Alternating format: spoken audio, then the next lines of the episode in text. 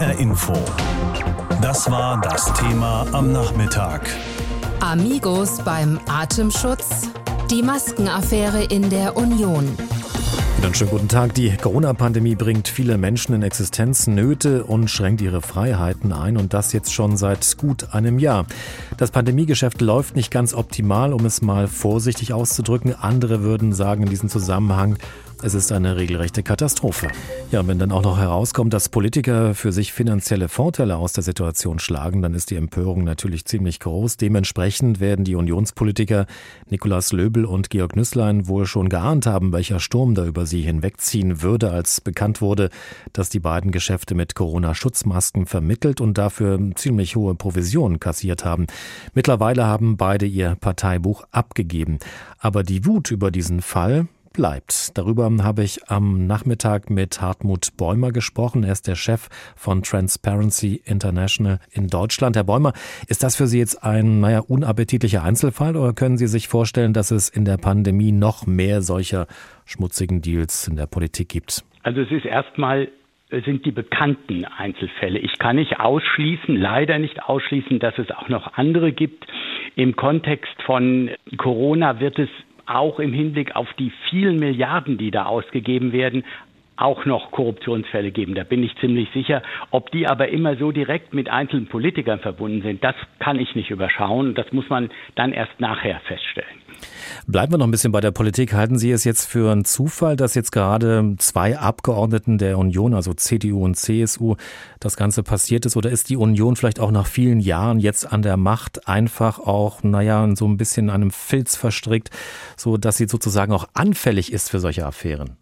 Menschliche Schwächen gibt es überall, nicht nur in der CDU. Aber ich glaube, die CDU, CSU muss sich der Realität, die wir in dem Bereich haben und die sie besonders in dem Bereich hat, ganz anders stellen als bisher.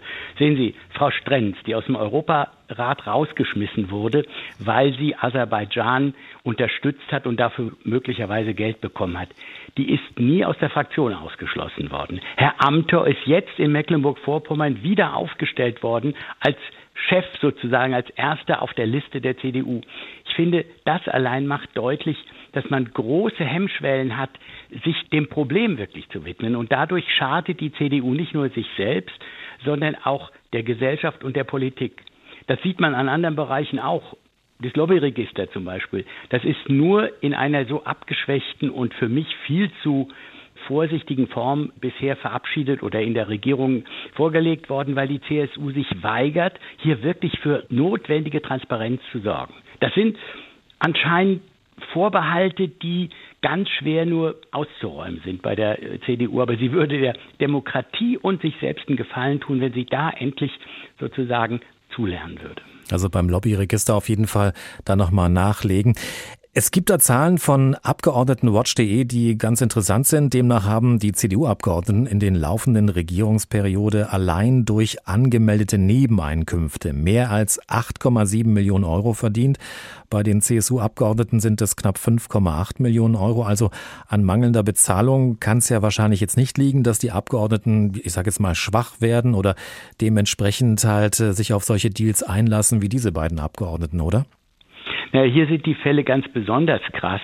Äh, dass Nebentätigkeiten zugelassen sind, ist unter der Herrschaft des Grundgesetzes nicht ganz auszuschließen, weil es Berufsfreiheiten gibt. Und wenn jemand Bäckermeister ist und als solcher ins Parlament gewählt wird, kann man von ihm nicht verlangen, dass er seine Bäckerei zumacht oder ein Anwalt seine Kanzlei. Aber das muss ganz anders transparent gemacht werden, als es bisher ist.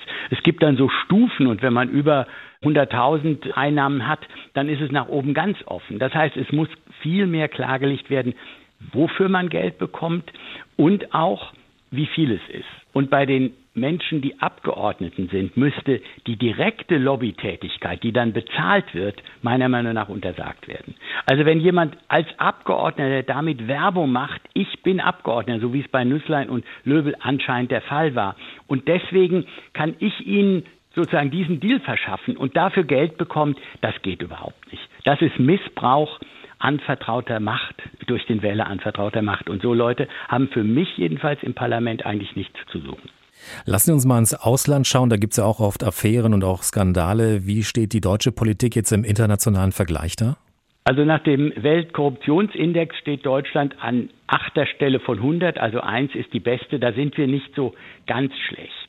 Wo wir aber schlecht sind, ist in den notwendigen Einzeltransparenzen, die wir brauchen. Also welche Nebeneinnahmen gibt es? Welche Jobs oder welche Beteiligungen haben Abgeordnete zum Beispiel auch an Firmen? Das muss offengelegt werden. Und äh, das geht auch weiter in den Bereich beim Lobbyregister, aber auch beim Hinweisgeberschutz. Überall wird versucht, die Transparenz zurückzudrehen. Und da sind wir sehr viel schlechter als zum Beispiel viele europäische Länder, auch die EU und in manchen Bereichen, zum Beispiel im finanziellen Bereich, Finanzaufsicht auch viel schlechter als die USA. Also da haben wir Nachholbedarf, auch wenn ich jetzt nicht sagen kann, wir sind im Weltvergleich nur ganz schlecht. Das stimmt einfach nicht. Aber in Einzelbereichen schon. Dieser Fall hat uns dazu gebracht, mal zusammenzustellen, was darf ein Abgeordneter eigentlich, was sind Grauzonen und was darf er nicht und welche Sanktionen gibt es. Der Bundestag hat zwar Maßnahmen, um Abgeordnete in die Schranken zu weisen, es gibt aber Grauzonen. Ein aktuelles Beispiel ist ein Abgeordneter, der möglicherweise mit Maskendeals Provisionen kassiert hat. Wenn man nämlich als Abgeordneter eine Firma für Wirtschaftsberatung oder Beteiligungen hat und sie amtlich anmeldet und den Bundestag informiert, ist erstmal nichts verboten daran. Bezahlte Nebentätigkeiten und Firmenbeteiligungen müssen angemeldet werden, so steht es im Abgeordnetengesetz. Soweit, so gut. Wer sich dann aber zum Beispiel kein eigenes Geschäftsführergehalt bezahlt, muss nicht zwingend angeben, was für Einkünfte diese Firma hat. Wer also zum Beispiel Provisionen kassiert für die Vermittlung von Kontakten, kann das tun, ohne dass es bekannt wird. Das ist ein Schlupfloch, kritisieren Stimmen aus der Opposition von FDP, Grünen und Linken schon lange. Die aktuellen Ermittlungen wegen des Anfangsverdachts der Abgeordnetenbestechung könnten strafrechtliche Folgen haben. Im Raum steht aktuell auch noch ein Verdacht, dass Einkünfte nicht korrekt versteuert wurden. Vereinfacht gesagt, es droht Ärger vor Gericht. Ärger vor dem Ältestenrat des Bundestages ist auch möglich, etwa wenn Abgeordnete uneinsichtig in eigenes Fehlverhalten sind. Da wird aber eher geschlichtet als bestraft. Die eigene Partei kann Abgeordnete zwar ausschließen, das dauert aber lange und dazu muss sich jemand auch nachweislich parteischädigend verhalten haben. Wenn ein Abgeordneter wie jetzt gerade seinen Sitz im Bundestag behalten will und nur die Parteiämter abgibt, könnte er damit sogar vorerst durchkommen bis zur nächsten Bundestagswahl im September. September. Das Motiv dahinter dürfte sein, wer länger seinen Sitz behält, bekommt auch länger Geld. Sollten sich die Vorwürfe dann später als haltlos erweisen, blieben zumindest die Ansprüche als Abgeordneter erhalten, einschließlich Altersversorgung. Das war unser Hauptstadtkorrespondent Alfred Schmidt mit den Antworten auf die Fragen, was darf ein Abgeordneter, was darf er nicht und welche Sanktionen gibt es. Kommenden Sonntag wird in Rheinland-Pfalz und in Baden-Württemberg gewählt. In beiden Bundesländern ist die CDU jetzt nicht unbedingt auf der Gewinnerspur. Und ausgerechnet jetzt wird bekannt, dass zwei Unionsabgeordnete an der Vermittlung von Schutzmasken in der Pandemie ordentlich verdient haben. Nicht nur in der Union kommt die sogenannte Maskenaffäre der Abgeordneten Nüßlein und Löbel nicht gut an. In allen Parteien gibt es Kopfschütteln und in der Bevölkerung unter Garantie auch. Der Druck ist gewaltig. Beide sind also raus aus der Unionsfraktion. Beide haben ihren Rücktritt aus den Parteien erklärt. Löbel hat sein Bundestagsmandat heute niedergelegt. Nüßlein hat das bisher nicht getan und hat auch gesagt, er möchte bis zum Ende der Legislaturperiode noch Abgeordneter bleiben. Roman Jannik mit einer Zusammenfassung des Falls. Hinter dem Namen Nikolaus Löbel wird künftig nicht mehr das Kürzel MdB stehen, denn seit heute ist er nicht mehr Mitglied des Bundestages und auch kein Mitglied der CDU. Auch aus der Partei trat er aus. Dem immensen Druck konnte der 34-Jährige aus Baden-Württemberg einfach nicht mehr standhalten Vollkommen zu Recht, wie auch die meisten Kollegen aus seiner Bundestagsfraktion meinen, sowie dieses Fraktionsmitglied. Wenn ein 34-jähriger Kollege bei allem Respekt bei 250.000 Euro Provision von marktüblichen Preisen spricht, da kann ich nur sagen, da haut's dich einfach weg. Eine solche Weltentrücktheit, die findest du in keiner Wagner-Oper. Und das Empfinden ist eigentlich bei fast allen Kolleginnen und Kollegen, mit denen Sie darüber sprechen, gleich. Als gut bezahlter Abgeordneter für die Vermittlung von Corona-Schutzmasken so viel Geld zu kassieren, dafür fehlt den den meisten Menschen einfach das Verständnis. Für die politische Opposition ist das natürlich ein gefundenes Fressen. Die Grünen zum Beispiel verknüpfen diesen Skandal gleich mit einer alten Forderung und machen der Union insgesamt schwere Vorwürfe.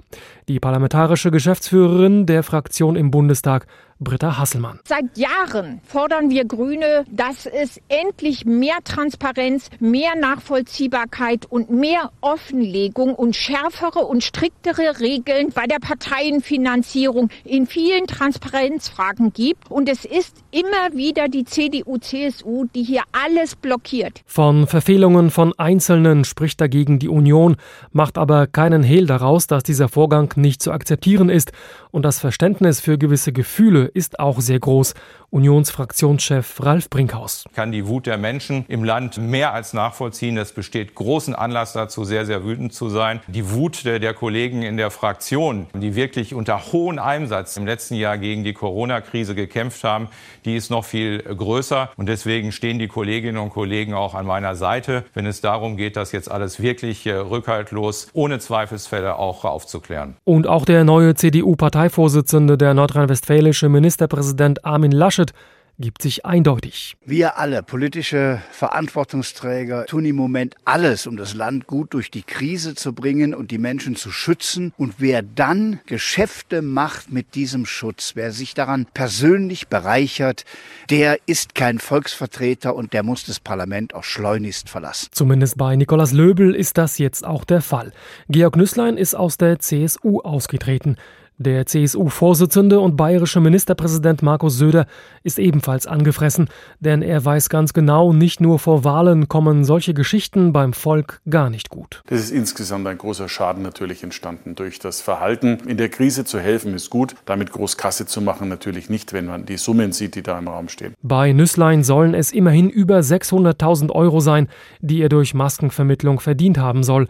Markus Söder macht deshalb einen nett gemeinten Vorschlag an beide. Ich fände, es wäre jetzt auch ein wichtiges Signal, dass dort Geld, das da scheinbar verdient wurde, auch gespendet wird und an wieder andere zurückgegeben wird, um auch da moralisch einen klaren, reinen Tisch zu machen. Die Maskenaffäre mindestens so unerfreulich wie die gesamte Corona-Pandemie.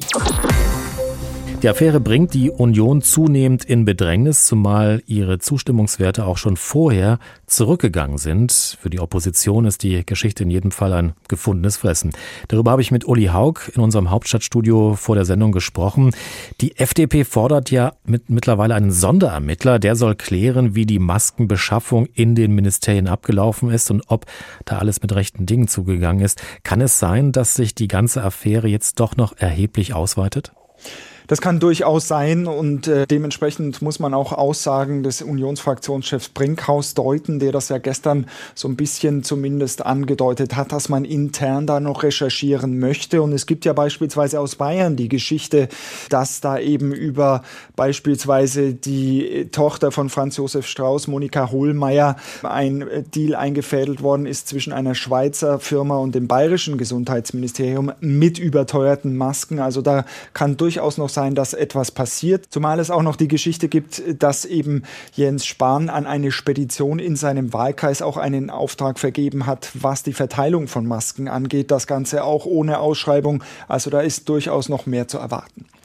Die Union stand ja vorher auch schon ziemlich unter Druck, weil es zum Beispiel im Wirtschaftsministerium nicht läuft, weil es auch im Gesundheitsministerium ziemlich klemmt. Das ganze Pandemie-Management fällt ihr zunehmend auf die Füße. Wie könnte ein Weg aussehen, um sich wenigstens aus dieser Affäre einigermaßen zu befreien? Also kurzfristig wird das, glaube ich, schwierig. Alle an der Parteispitze sehen eben, dass jetzt äh, die beiden Abgeordneten Nüßlein und Löbel äh, zurücktreten müssen und auch ihr Mandat zurückgeben müssen. Im Fall Löbel ist das passiert und äh, bei Herrn Nüßlein ist es offenbar auch nur noch eine Frage von Stunden. Also klare Aufklärung in diesem Fall zurücktreten, das wird von den beiden verlangt und auf der anderen Seite ein größeres Maß an Transparenz. Ob man das kurzfristig so schnell hinbekommt, ist aber fraglich. Zuletzt stand ja auch schon Gesundheitsminister Jens Spahn in der Kritik, der zum einen vor Geselligkeit in der Pandemie warnt und sich am gleichen Tag mit Parteispendern zum Abendessen trifft. Hat die Union in der Krise vielleicht den Instinkt verloren? Ich würde es nicht nur auf die Krise beschränken. Bei der Geschichte mit Jens Spahn war ja auch auffällig, dass äh, diese Spender 9.999 Euro für dieses Abendessen haben zahlen sollen. Das ist natürlich genau einen Euro unter der Veröffentlichungspflicht. Also da hat man genau gewusst, was man tut. Und da gibt es natürlich einige Fälle. Der Fall Amtor äh, spielt da mit rein, äh, was dieses Thema Lobbyismus angeht. Wir hatten letzte Woche auch den Fall Axel Fischer, der ist ein bisschen untergegangen. Da geht es ebenfalls um den Anfangsverdacht der Bestechlichkeit bezüglich äh, Aserbaidschan. Das war ein Thema, wo er eben für Aserbaidschan lobbyiert haben soll. Also da gibt es mehrere Dinge, da läuft einiges in der Fraktion kreuz und quer und offenbar hat Ralf Brinkhaus den Laden nicht so wirklich in Griff. Insofern würde ich sagen, das ist ein größeres Problem als äh, nur letztlich der Blick auf die Corona-Krise. HR Info. Das Thema. Wer es hört, hat mehr zu sagen.